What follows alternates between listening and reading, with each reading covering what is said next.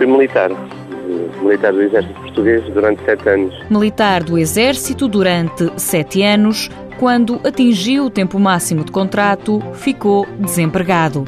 Mas Flávio Martins não perdeu a batalha. A partir de uma ação de divulgação do IFP, na minha área de residência, em uma reunião e foi quando foi divulgada estes novos cursos no âmbito da área da aeronáutica e decidi arriscar.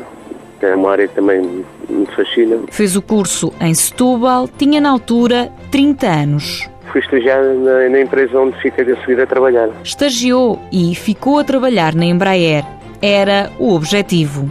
E foi atingido, felizmente. Está na empresa há quase dois anos, onde se dedica à montagem de estruturas. Estabilizadores horizontais e verticais.